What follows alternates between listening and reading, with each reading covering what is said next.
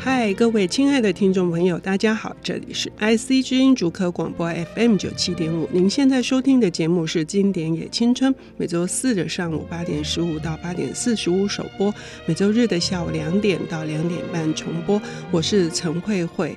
关于一个人的成长，总是要面对无数的关卡，这些关卡一旦显现，我们常常会用一种巨大的灾难，或者是说要用另外一个角度来思考，呃，这取决于我们是不是已经做好了准备。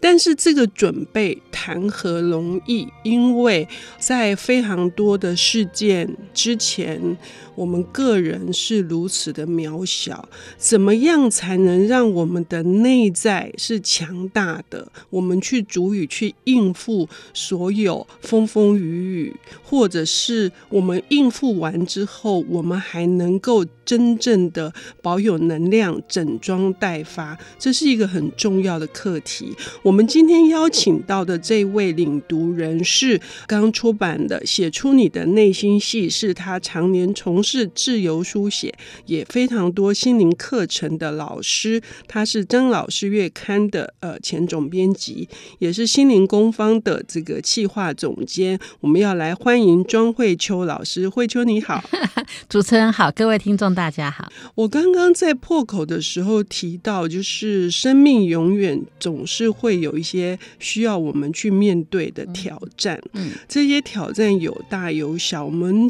很常常希望我们可以化险为夷。可是，如何真的能够化险为夷，而且会累积变成一个呃力量，嗯哼，继续往前走。今天带来的这本书，我觉得很厉害哦。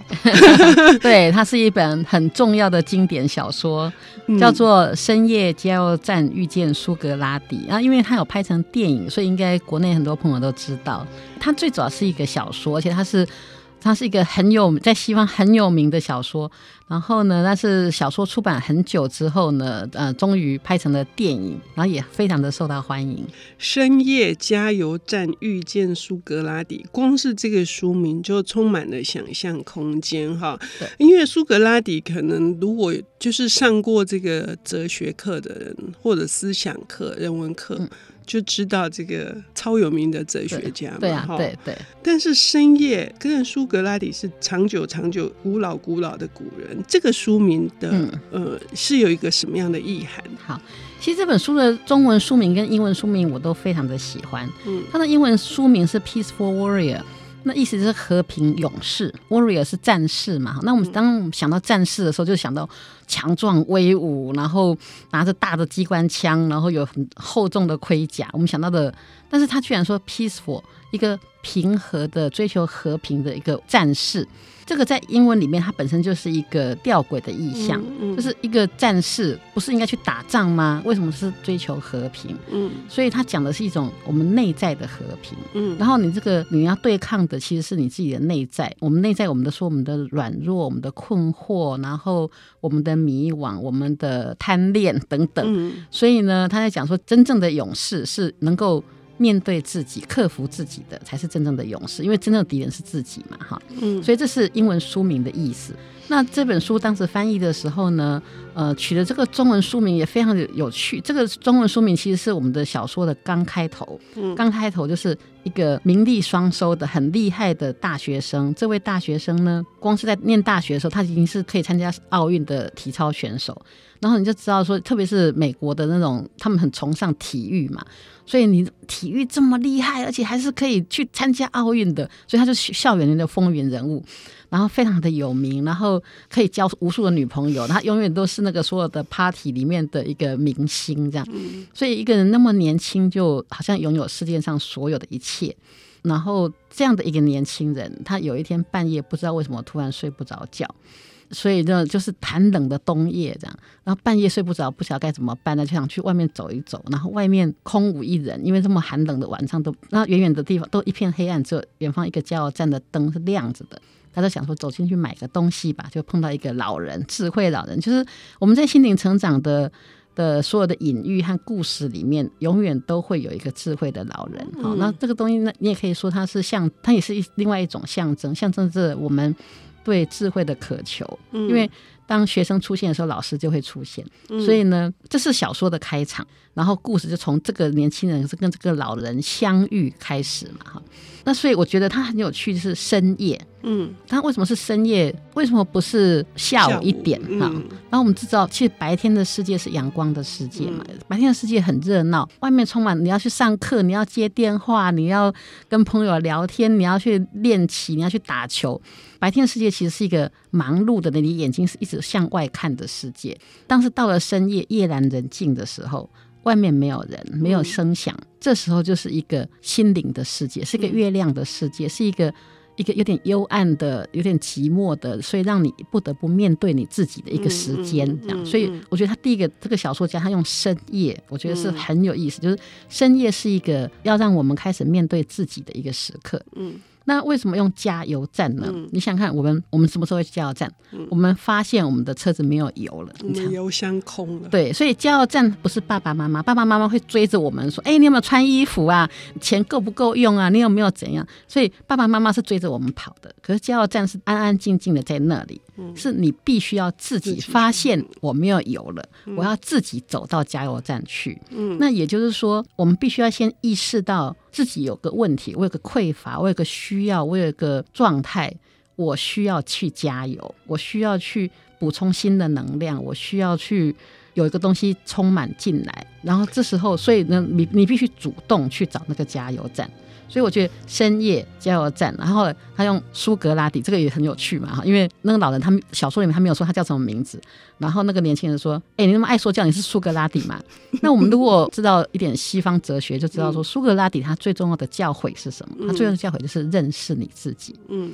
所以呢，他叫他苏格拉底，背后就隐含着说，这个老人要教他的东西叫做认识你自己。嗯，刚刚可以听得出来一件事情，就是说深夜夜阑人静的时候，这个他已经有大好前程，而且眼见的他未来可能一片灿烂的，就大家都非常羡慕这样年轻人，可是他却。在深夜的时候，觉察到他内在是一片空虚的，嗯、就是他在学校里面得到的呃羡慕的眼光或者是掌声也好，可是当他独自一个人的时候，他是察觉到他的落寞的。但是你看哈，我们何尝就是我们就是这个？我觉得这本书处理的好的一个原因是说。很多人觉察到寂寞的时候，可能真的就又去呼朋引伴了，又去上网了，又是去做一些对自己内在没有任何帮忙的举动。可是他做的事情是走出去，走出去，然后遇见这样子一个老人，是给自己机会，对，去。找到比较可能接近你刚刚说的如何认识自己的那个途径。对，然后他当然，因为他小说他是用噩梦嘛，就是他好像半夜为什么醒，就做噩梦醒过来。那我们是知道说梦就是你的潜意识，也是很深层、很深层的自己。所以表面上看起来你觉得你好棒哦，你什么都有了。嗯。可是这个年轻人算是有慧根吧，所以他的潜意识知道说 something wrong，好像有什么地方不太对劲。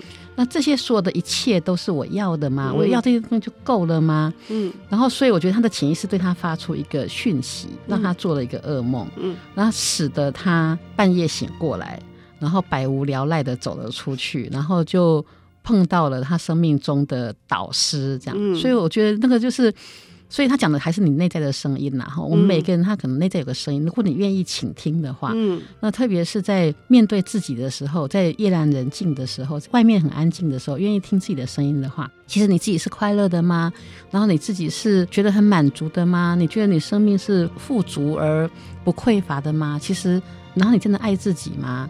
然后你认识自己吗？其实这些问题，自己的潜意识都知道。OK，也就是说，这个年轻人他遇到了疑惑，不止年轻人，我们中年人也一样。那我们如何去解明这个疑惑呢？我们休息一下，等一下回来。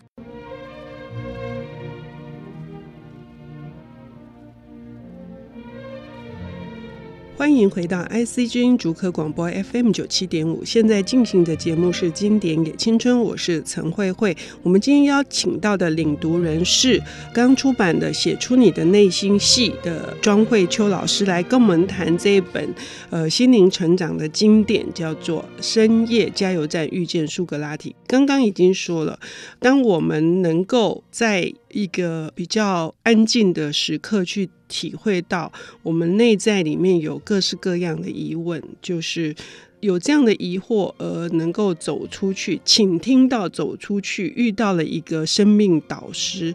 那这个过程当中究竟发生了一些什么事情？同时，你在上半段的节目也提到说，拍成了电影。那电影跟小说之间又有什么样子的差别？好，因为这本小说它在出版以后，就是差不多西方大概应该是八零年代，其实在整个年轻人的时代引起很大的风潮，造成很多人生命的改变。然后当时，呃，我们心灵工坊也有邀请那个作者戴米尔门到台湾来。然后我以前我们心灵工坊的读者好像感觉都是比较成年人嘛，结果没想到他的新书发表会上，好多好多年轻人、高中生、大学生来，我们才知道说哇，原来我们透过这本书，然后我们看到了这么多年轻人，其实他们对自己的前途、未来都有很多很多困惑，对自己的生命这样，所以这样的一本书呢，就是影响了整个一个或两个世代的年轻人。那传闻说他拍电影传闻很久，然后几年前终于开拍了，所以大家都众所瞩目。那这个片子也到又引到台湾来，所以很多朋友都看了电影。有的人是看了电影再去看书，有的人是看完书再去看电影。就很多读者就发现说，原来电影只有拍书的一半，就是这个电影呢，它只有拍最前面，就是他还这个主角是年轻人，然后他从遇到这个老人开始，他的生命开始产生很大的变化。这老人给他很设定很多的挑战，然后他自己后来他自己的生命。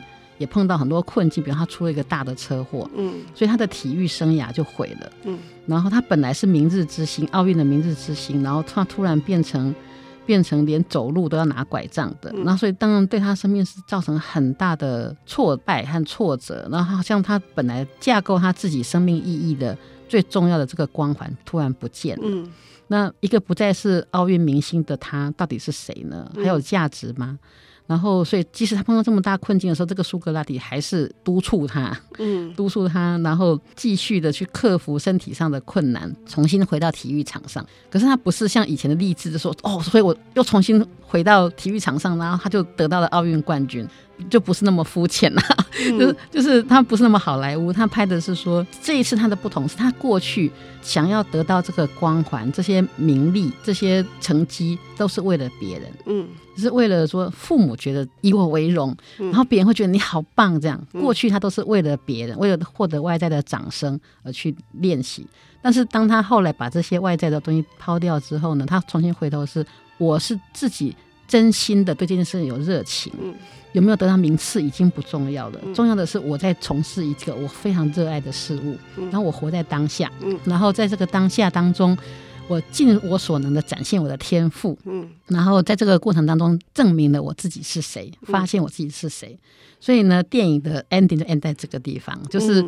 他有没有得名已经不重要了，重要的是他在从事他热爱的事物的时候，他真的活在当下，他终于体会到生命的奥秘。这样，嗯，可是生命之流不会因此就截断啊。对，对，我们还是一样要，他还是接下来面对职场啊，面对他他未来要怎么办？他可能要有家庭，他可能要有事业的压力啊。嗯对所以一一连串的难难题又来了。对对，所以我很喜欢小说，就是因为它它还有后半段的人生啊，就是我们都以为我们人生改变一次就好了，好像我我改变了一次，我这次有个重大的突破，好像我从此人生就过着幸福快乐的日子。其实不是哎、欸，嗯、我们的生命一直往前走啊，所以我们就会不同的生命阶段会碰到不同的问题和困难。嗯、比方说年轻的时候，我们可能在想的是。我的工作，我的志业在哪里？哈，就算连读什么志愿都要烦恼半天。比如说自己想读文，家长希望你读医，对你读理工，大概连这种事情就已经够苦恼了。对，但是呢，嗯、度过这个阶段之后，好不容易你成年人了，你结婚了，生子了，嗯、你要面对亲密关系的问题，哈、嗯，然后，然后你如果生了小孩之后，你要面对亲子教养的问题。嗯、那亲密关系啊，亲子教养，其实这个都是。看起来是外面的事情，但是其实它可以跟你自己息息相关。因为我们在学习说怎么样叫做人和人之间的连接，人和人之间的沟通，人人和人之间的爱，然后人和人之间的尊重嘛。嗯。然后如果再大一点，到中年的时候，你可能面对的是，比方父母啊，年纪大了要面对那个生老病死的议题等等。所以呢，其实我们的人生在不同的阶段会一直不断不断碰到各种问题、各种考验。各种困惑，所以呢，小说就一直写到他中年。中年的时候，他又再一次的生命碰到的一个谷底啊，就是婚姻好像也出了状况，亲子关系、他的工作等等，就是好像再一次又有中年人的困惑，已经不是年轻人的困惑，是中年人的困惑的时候。然后这时候苏格拉底又出来一次了，这样，嗯、就是这个精神导师在你最需要的时候他会出现。然后这一次，我觉得他小说里面的幅度拉得更大，因为我们终点就是慢慢的要迈向生命的下半场嘛，嗯，所以我们在思考的东西已经是到底生命是什么，生命的意义是什么。然后我在人生走这一遭。到底所为何来？就是我们到中年、老年的时候，其实会思考的是比较是这种生命回顾的问题。